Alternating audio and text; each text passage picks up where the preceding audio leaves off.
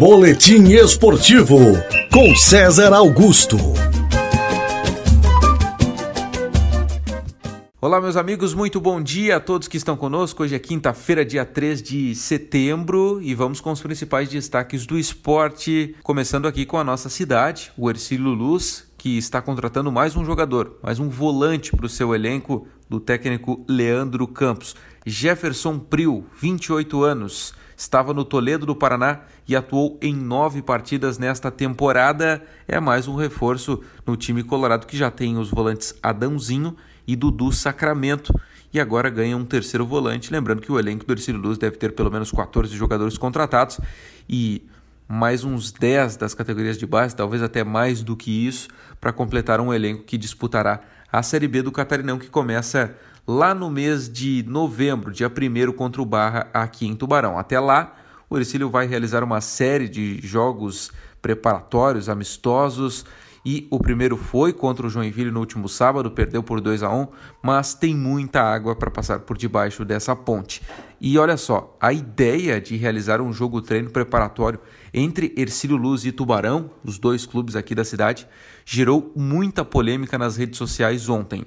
A gente trouxe aqui na Rádio Cidade, no Central do Esporte, segunda-feira, essa possibilidade.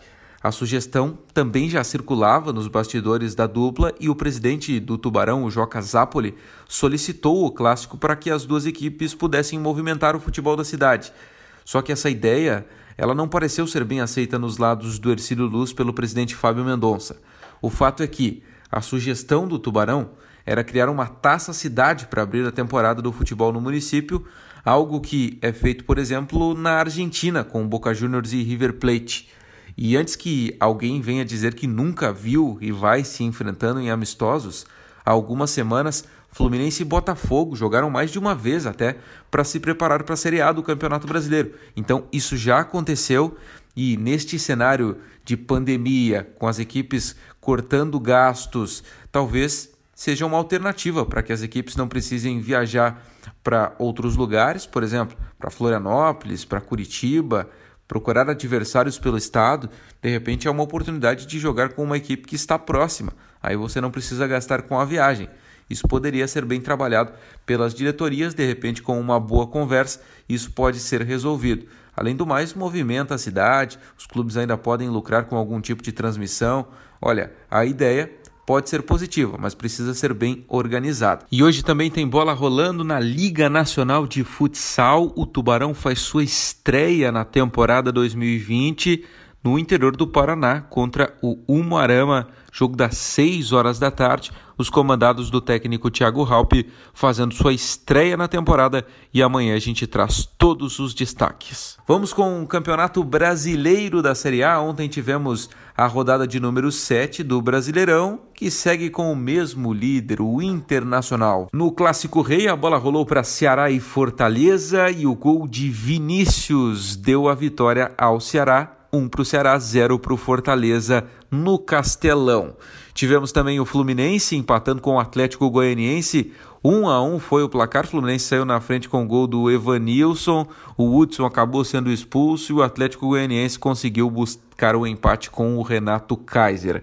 Ainda tivemos Goiás e Corinthians e deu timão. O time do técnico Thiago Nunes conseguiu a vitória pelo placar de 2 a 1 e o próprio técnico Thiago está falando sobre o resultado. Sempre é importante vencer, ainda mais jogando fora de casa, um campeonato tão duro, tão equilibrado. Nos coloca numa condição melhor de tabela, resgata também a autoestima de todos que, que estão trabalhando muito para colocar o Corinthians numa posição que, que, que, sabemos que merece estar aqui na parte de cima da tabela. Ainda tivemos um empate em 0 a 0 entre Botafogo e Curitiba no Newton Santos e um dos grandes jogos da rodada foi o jogo do Flamengo.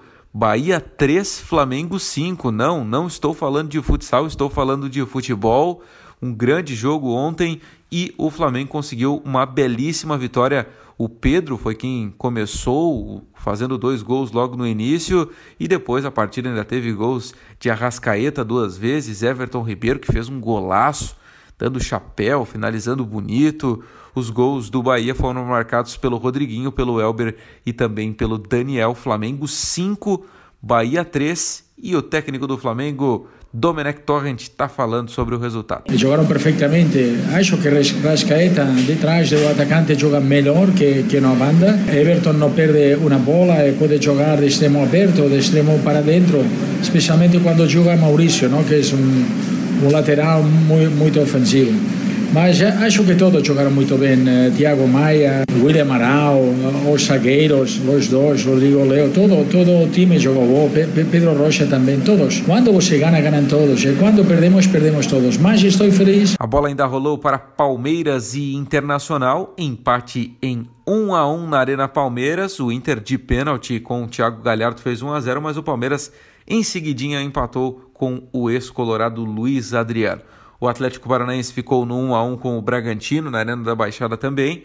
E o Santos enfrentou o Vasco do Milton Alves na Vila Belmiro e ficou no empate em 2 a 2. O Santos saiu na frente, o Vasco empatou, o Santos fez 2 a 1, o Vasco empatou de novo e lá no finalzinho do jogo, o Milton Alves deve ter ficado louco com essa. O Ribamar teve a chance de virar o jogo quase aos 49, 50 do segundo tempo, mas ele desperdiçou a oportunidade e o Vasco arrancou um empate na Vila Belmiro, dois para o Santos, dois também para o Vasco da Gama. Hoje tem o complemento da rodada com Grêmio e Esporte, 7 horas da noite em Porto Alegre, e Atlético Mineiro e São Paulo, 8 horas da noite no Mineirão. O Brasileirão da Série A que tem o Internacional, líder com 16 pontos, seguido do São Paulo com 13 é o segundo, o time paulista. Depois vem Vasco e Fluminense, ambos com 11 pontos. Vasco terceiro, Fluminense quarto colocado. Na zona de rebaixamento, Bragantino, Atlético Goianiense, Goiás e Esporte estão aí nas últimas colocações do Brasileirão, que tem o Thiago Galhardo como artilheiro do campeonato com cinco gols marcados. Na Série B do Brasileiro, ontem tivemos também o complemento da rodada de número 7 com os seguintes jogos. O América Mineiro bateu o CSA no Independência 2 a 1. O Havaí conseguiu uma belíssima vitória na ressacada para cima do Operário de Ponta Grossa 2 a 0 e também o CRB empatou com o Sampaio Correia 2 a 2. Além disso, mais um resultado negativo do Cruzeiro que perdeu para o Brasil de Pelotas, placar de 1 a 0 e o Cruzeiro se aproxima perigosamente da zona de rebaixamento, é 16º colocado com apenas 4 pontos somados na Série B. Com as informações do esporte para o Notícias da Cidade desta quinta-feira, César Augusto. Boletim Esportivo com César Augusto.